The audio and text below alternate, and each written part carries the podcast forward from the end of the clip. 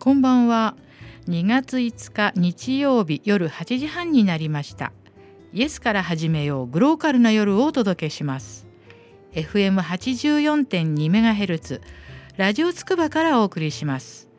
お相手は一般社団法人コモンニジェールの福田秀子です。この時間ではグローカルな夜とサブタイトルにもあるようにどんなに遠い場所でも人の頭の中では想像力ということでグローバルとローカルを一瞬で行き来できるという考えから来ています。そんな番組内容にしたいと思っておりますのでどうかよろしくお願いいたします、えー、毎回ですね福田の今日は何の日をするんですけれども2月5日ってもう皆さんもう分かりますか？なんか双子の日らしいですよ。双子の2月5日だから双子らしいです。はい。もう最近ちょっとね私の周りで割とね双子の赤ちゃんがね案外生まれてるんですよね。そもそも私もうちの父が双子だったんですけれどもあのうちのいとこも双子ですけれどもあとお友達のねお子さんも最近あの双子が生まれていてなんか可愛いですよ。写真なんか見るともうねえ。でも親御さんはねすごい大変だって言ってましたけれどもね。はい。まあ双子の日ということとですねあともう一つあの実はこの宝宝塚好きの私の話題なんですけれども大地真央さんのお誕生日なんですね2月5日は。えー、生まれた年はあの申し上げませんけれども、えー、もうね宝塚の中でも、まあ、本当にベスト、ま、これちょっと案外宝塚ファンの人いろいろねいろいろなファンの方がいるのでねベストいくつかは言わないようにしますけれどもまあ本当ね名トップというかすごい人気でしたよね。今でもね本当に舞台でも活躍されてますし大地真央さんのね誕生日がね、まあ、2月5日ということで、えー、まあただそれだけなんですけれどもでねあともう一つまた福田的今日は何の日をちょっと言いたいんですね。皆さんねニゴロブナってご存知ですか？1500年の歴史を誇る滋賀県の伝統的な発酵食品のあれ船寿司って知ってますか？あのもう郷土料理100選にも入ってるんですけどあのそのね船の中にご飯を詰めてそしてあの発酵させるんですよね。1年ぐらい。もうねこれはもう好き好きがものすごいあって船寿司って言っただけでいやもうダメダメダメっていう人多いんですけれども実はねこれすごく体にいいんですよね。もう。であの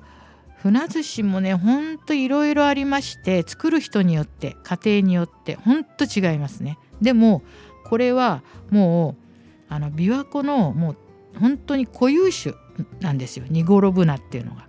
だからお魚も守っていかなくてはいけませんしこの発酵食品である船寿司も守っていかなくちゃいけないわけですね。ですからこのね2月5日って全くこの双子の日と太一真央さんの誕生日とニゴロブナって全くこれなんかもうバラバラなんですけども、まあ、福田的今日は何の日というのをちょっとねあの言いたいなと思ってこの3つをあのちょっと挙げさせていただきましたよ。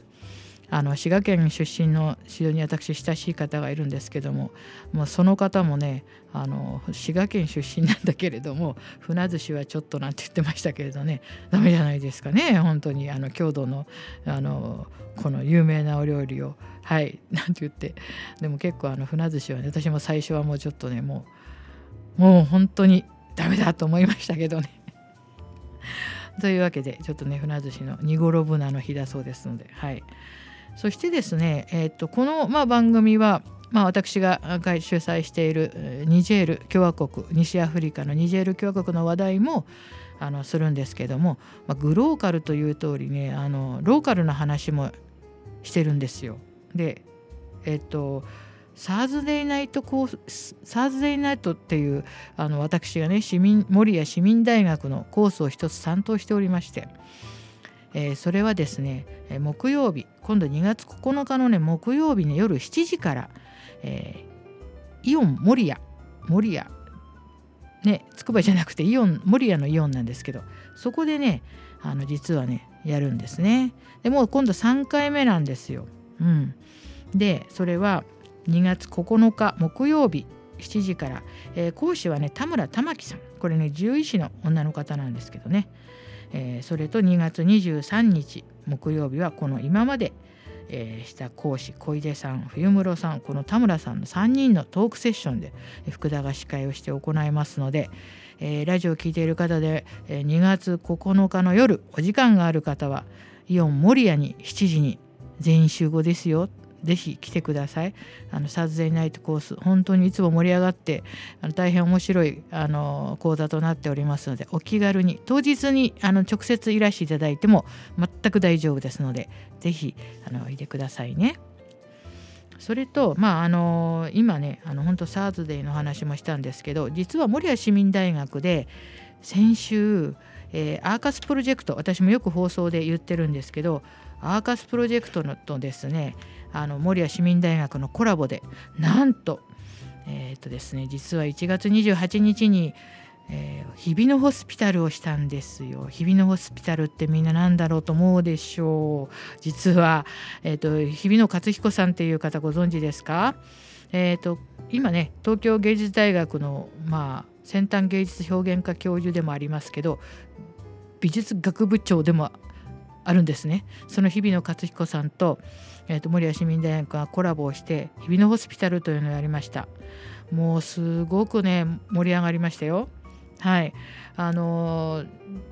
まあ、節分というか春節が近いのであのみんなでね角を作って角会議とか言って大人の方もねもう子供さんもね本当にね楽しい時間でした。もともと日比野ホスピタルというのは、まあ、長く続いていて今回はね69回目なんですよ。日比野さんもよく守谷に通っていただけてますね。本当にアーカスさんのねもうこのいつものこの仕切りも素晴らしいんですけれども、はい、で今度ね実は、まあ、この間に1月28日にもしたんですけど2月ね11日にもね実はもう一度今年は開催するんですね。これはねあのまあ、70回目になるんですけど守谷学びの里にあるアーカススタジオで開催します。で、えー、と一応ねあの、まあ、定員になったら締め切るんですけど多分ねまだ大丈夫のような気もしますので是非ご興味のある方は、えー、アーカススタジオアーカスプロジェクトといって検索していただきましたらすぐに出てきましてこの2月11日の日比野ホスピタルのことも出てますのでぜひぜひ皆さんご参加ください。本当にあのね楽しいイベントとなっていますのであの本当にこれやっぱり参加してみないとわからないかなっていう感じなんですよね。であの福田この主催しておりますコモンニジェールの Facebook の方にも前回の様子が出ておりますので、まあ、うちの Facebook やサイトはですね、えー、アフリカ情勢からニジェールの話から、えー、そしてローカルな守谷のことまでも入り乱れておりまして、えー、この放送もアップされておりますけれども、えー、ぜひね今度あのうちのねサイトをね冒険して探検してください。はい、そしてあの今度もう全部の新聞に出ました、えー、アフリカ中東向けに開発しました、えー、緑茶ニジェールの月もいよいよ発売となりますのでそのこともですねあのぜひゆっくりうちのサイトに、えー、滞在してほしいと思いますね。よろしくお願いいたします。で今日これから、えー、グローカルインタビューなんですけれどもなんと長年の友達でもありますフランス人の磯子アニーさんに登場していただくことになっています。磯子アニーさんはもう日本人のご主人様と結婚されてもう50周年去年でで日本に来た時には今から51年前には日本にですねフランス人のねなんかカップルが20組ぐらいしかいなかったらしいですよ。もうねまさに、えーと、日本人とフランス人のカップルの先駆けっていう感じですけど私はねアニーさんの話聞いてるともう何時間でもね本当にねまあ飽きないというかこの50年の歴史ですね。それとあのアニーさんのその前の二十歳までのまたその北フランスでの戦争の時の話そういうの聞いていてもね本当にね私はもうずっと聞けてしまうんですね。そんなわけでこれからグローカルインタビュー。磯子兄さんのあの、ね、あの流しますので皆さんぜひ聞いてくださいね。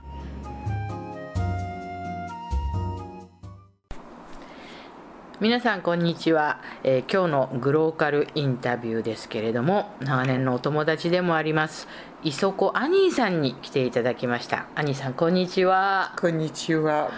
あのアニーさんはまあもう本当長いお友達なんですけれども同じ守谷に住んでいてまあ本当にフランス人っていう 感じの方なんですけれども変なこんなこと言うとねあれですけどもうねうちのあの亡くなった夫なんかはもう彼女こそはねなんかフランスの女性だっていうようなことよくね言っていて、まあ、本当にうちの夫のこともよく知っていて、まあ、本当いいお友達で、えー、いてくださるんですけどもでもあのねアニーさんのお話を聞いていると本当にあのもうね去年で結婚50年なんですよね。そうねえあのご主人はね日本人であのよくね構造構造と兄さんは言ってますけど、えー、そこ構造さんご主人なんですけれどもあのねすごい素敵な方ですよ。あので今あのもう去年50年結婚経ってそしてあのちょっとねざっとそのアニーさんの今までのあのなんか奇跡というかちょっと歴史を聞きたいなと思ってるんですけど1942年にお生まれなんですよねフランスで、はい、それ2月なんできっとフランスの2月って言ったら寒いですよね、うん、まだね。寒いとても寒い。寒いですね。と戦争の時。そっか。昭和17年ですからね。で兄さんはご兄弟はあのうんと先にお兄さんとかお姉さんとかはいらしたんですか？もう。弟一人妹一人もう一人もう一人吉の妹。ああそうですか。じゃあお兄さんはもう長女？一番大一番上の人ね、うん、そう、ああそうでしたか。それじゃあなんかまああの初めてのお父さんお母さんにとっては初めてのお子さんだから兄さんが。なんかあの私ね兄さんのお家来るといろいろねお写真を見せてもらうんですよねでお父さんの今日見せていただいてまあなんかいろんなお写真見せてもらってるんですけどあのね水平さんの格好したねあのお父様とあとはねドレスのお母さんの写真見せてもらったんですね。でお父様はあの、まあ、最初そういう海軍関係者だったんですけれどもそれからまあ一つえっ、ー、とこう日本にはねあんまりねそれないんですけども集中暖房みたいにあのどっかのセンターで温か温めた空気とか蒸気を他にこう送るシステムがヨーロッパとかロシアとかはねよくあるんですけれども北欧もねそういう会社に勤められててその後は、えー、今度はいよいよこのアルジェリアにあるフランス大使館に勤められたんですよね。うん、そうでもあのそれまであのアニーさんもフランスで育って、そしてお父さんとお母さんとで一緒についてご兄弟とアルジェリアに行ったんですよね。はい。うんまあえっと、ちょっとそのアルジェリアに最初行った時のことは覚えてます？もちろん覚えてますよね。うん、もちろん。どんな気持ちしましたか？まあ、うん、とても綺麗な綺麗な。綺麗な、国でね、うん、そう。あもちろんが高い。でも冬もフランスと同じ。あの南フランスと同じだね、ね、だから春、うん、夏、うん、秋、冬あるああそうですよね。地中海を挟んで、あの南フランスとかねアルジェリアとか、よくあのー私なんかも南の方のイタリアの南の方なんかはねもうなんかアフリカみたいな感じするぐらいですもんね、うんうん、だからあ綺麗だったっていう印象が強いんですね。えー、アルジェリアって私はねアルジェリアの南の方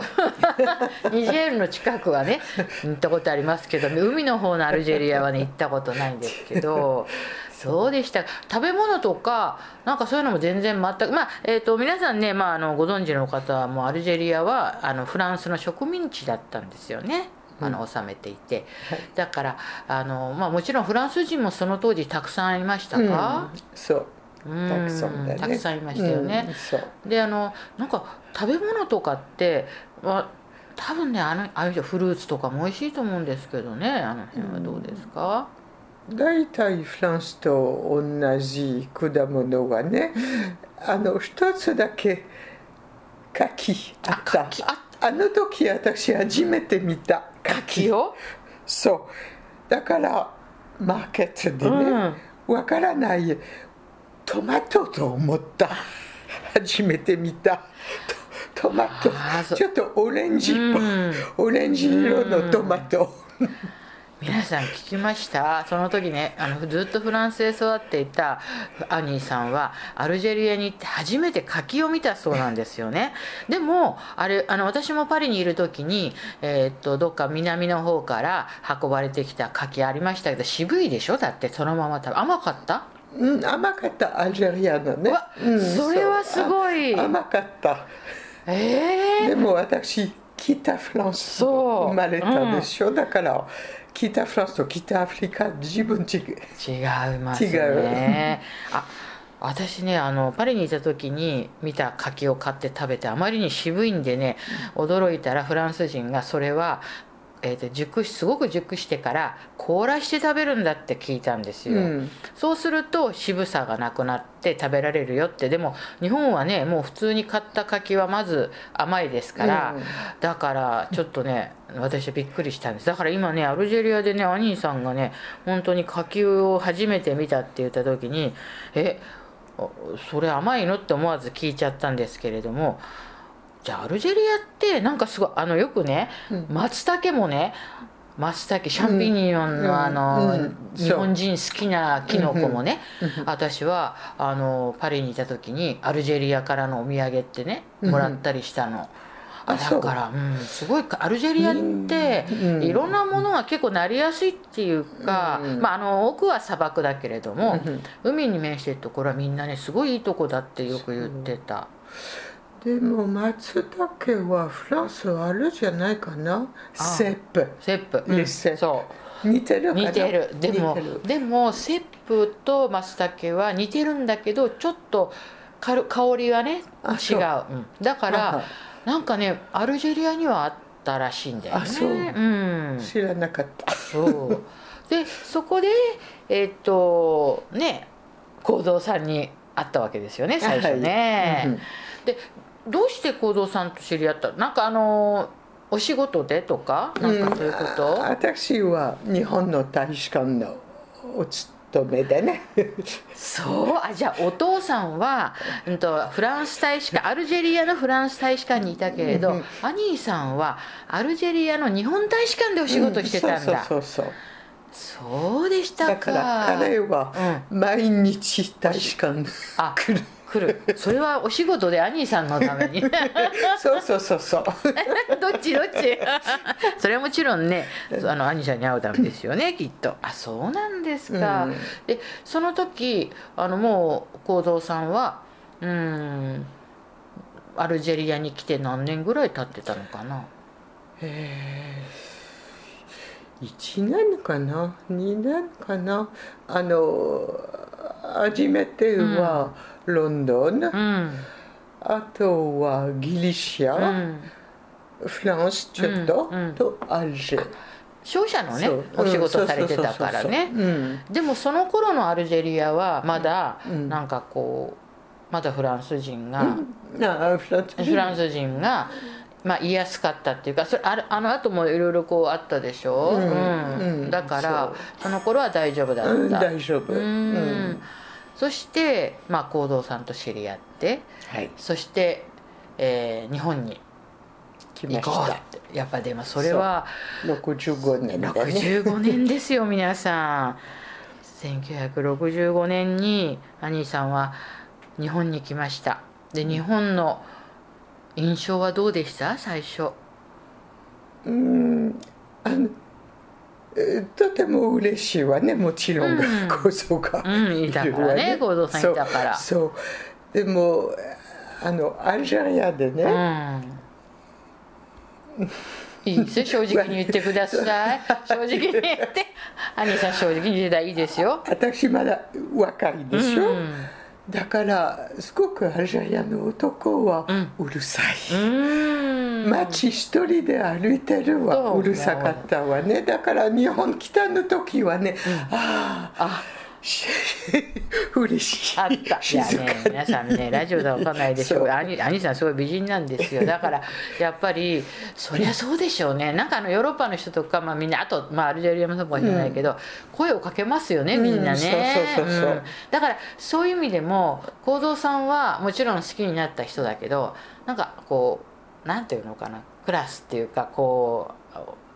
侍じゃないけど なんかあんまりこうなんかおしゃべりも多分そんなにしないタイプだしそんな感じだったのね、うん、きっとね。で日本に前聞いたことあるんですけどアニーさんが日本に来てた時で1965年にけ日本に来て66年に結婚したわけですよね幸、うん、三さんと、うん、その時だって皆さんね1966年ですよ。その時はまだ日本にそうやって国際結婚したフランス人とか、うん、少な東京ですよね東京に住んだんですよ少なかったでしょ。そう結婚の時はねあのフランスの領事館、えー、私と一緒に話したわね。私 20, 20人目。20人、うん、20人。だから私2人とも20人。皆さん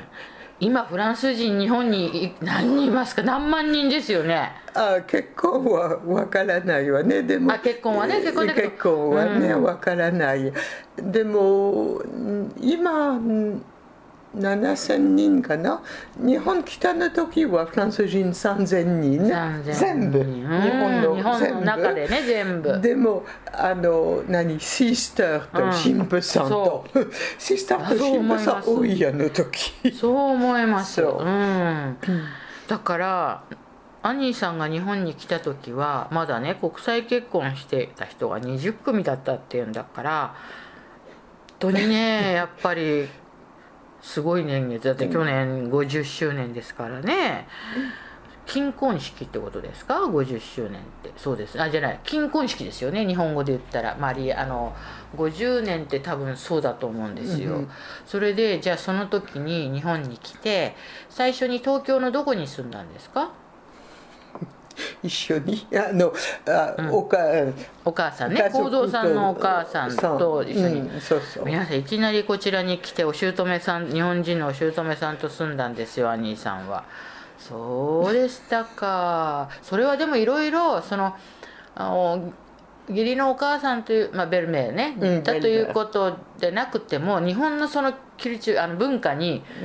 あの最初接してちょっとこうな慣れないうちに、まあ、そういう生活もしたりしてなんかそれだけ聞いただけでも大変だなって思ったんですけどね。うん、まああの時は日本語しゃべらないでしょ、うん、フランス語だけ、うん、こぞと一緒に。うん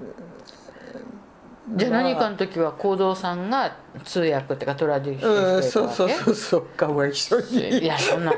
やかわいそうっていうよりもそれはもうこんな可愛い人を日本に連れてきたんだから。それ私はね当然だと思いますけれども。そうですか。それででもすぐは私仕事始まった,、うん、フランスの会社だね。フランスの会社で、うん、そう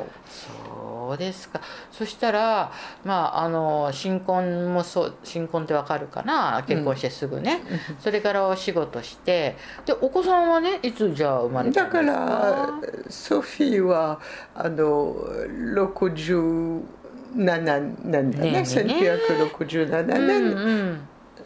うん、そうだね。そうだね。生まれて。そう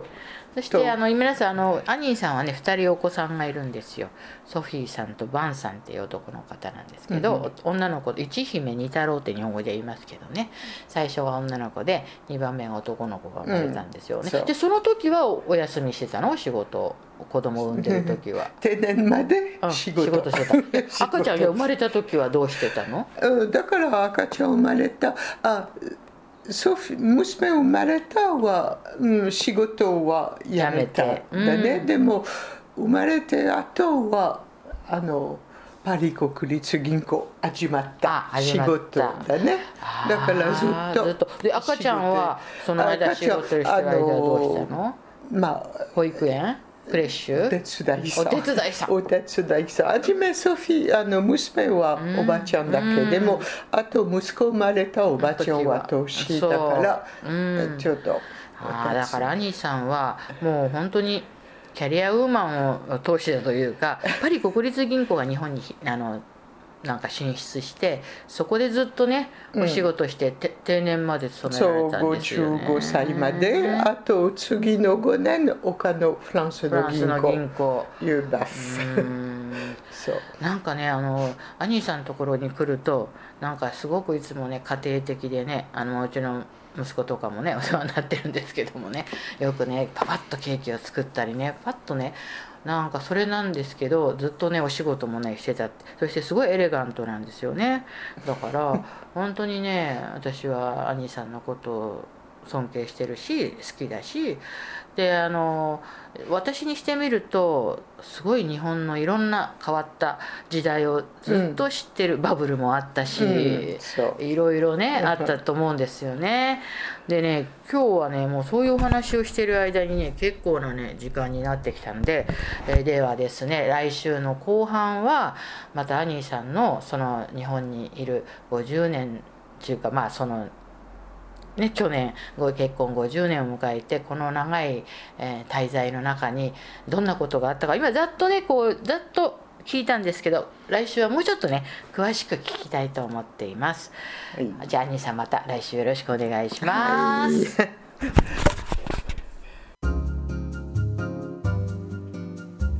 い、いかがでしたか？アニーさんのインタビューあの、昔ね、あの、レザン・エ・レゾートルっていう「愛と悲しみのボレロ」っていう日本のタイトルの映画があったんですけどまさにね私アニーさんの話を聞いているとよくこの映画を思い出すんですね。あのアルジェリア戦争とかあともう第二次世界大戦とかあとまあ今はね平和になりましたけれどもでもね、まあ、アニーさんにとってみたらまるで知らないね日本にあの旦那さんの幸三さんを頼ってきたわけですよね。そこで出産をしてそしてずっとねあの金融関係でお仕事してらっしゃって。なんか、ね、それなのにですねアニーさんは本当にうーんなんか大和なでしこっていうか本当になんかお母さんっていう感じのところもあってあの本当素敵なね人なんですよ。はい。ぜひ私はねいつもいつかねこのインタビューにも出てほしいと思ってまあ温めていたんですけれども企画をね来週もアニーさんのインタビューが続きますのでぜひまたお聴きください。ついにですねほんともう2月に入ってしまいました。1月は行ってしまう2月は逃げてしまう3月は去ってしまうと言いますけど大体福田もですね毎年あの記憶がはっきりしてくるのが大体ゴールデンウィークあたりなのでまああの本当2月とか3月って、まあ、決算もありますしねいろいろもうあっという間に過ぎちゃうんですね。そしてあの今ですねインフルエンザが全開で流行ってるらしいのでどうか皆さんねくれぐれもお体にお気をつけて、はい。2月はね、体調崩す方が多いので、本当にね、気をつけてくださいね。はい。そういうわけで、えー、今月もというか、今回も無事に放送できそうですけれども、いろんなこれは意味が含まれておりますけれども、皆さん、また来週お耳にかかりましょう。では、さようなら。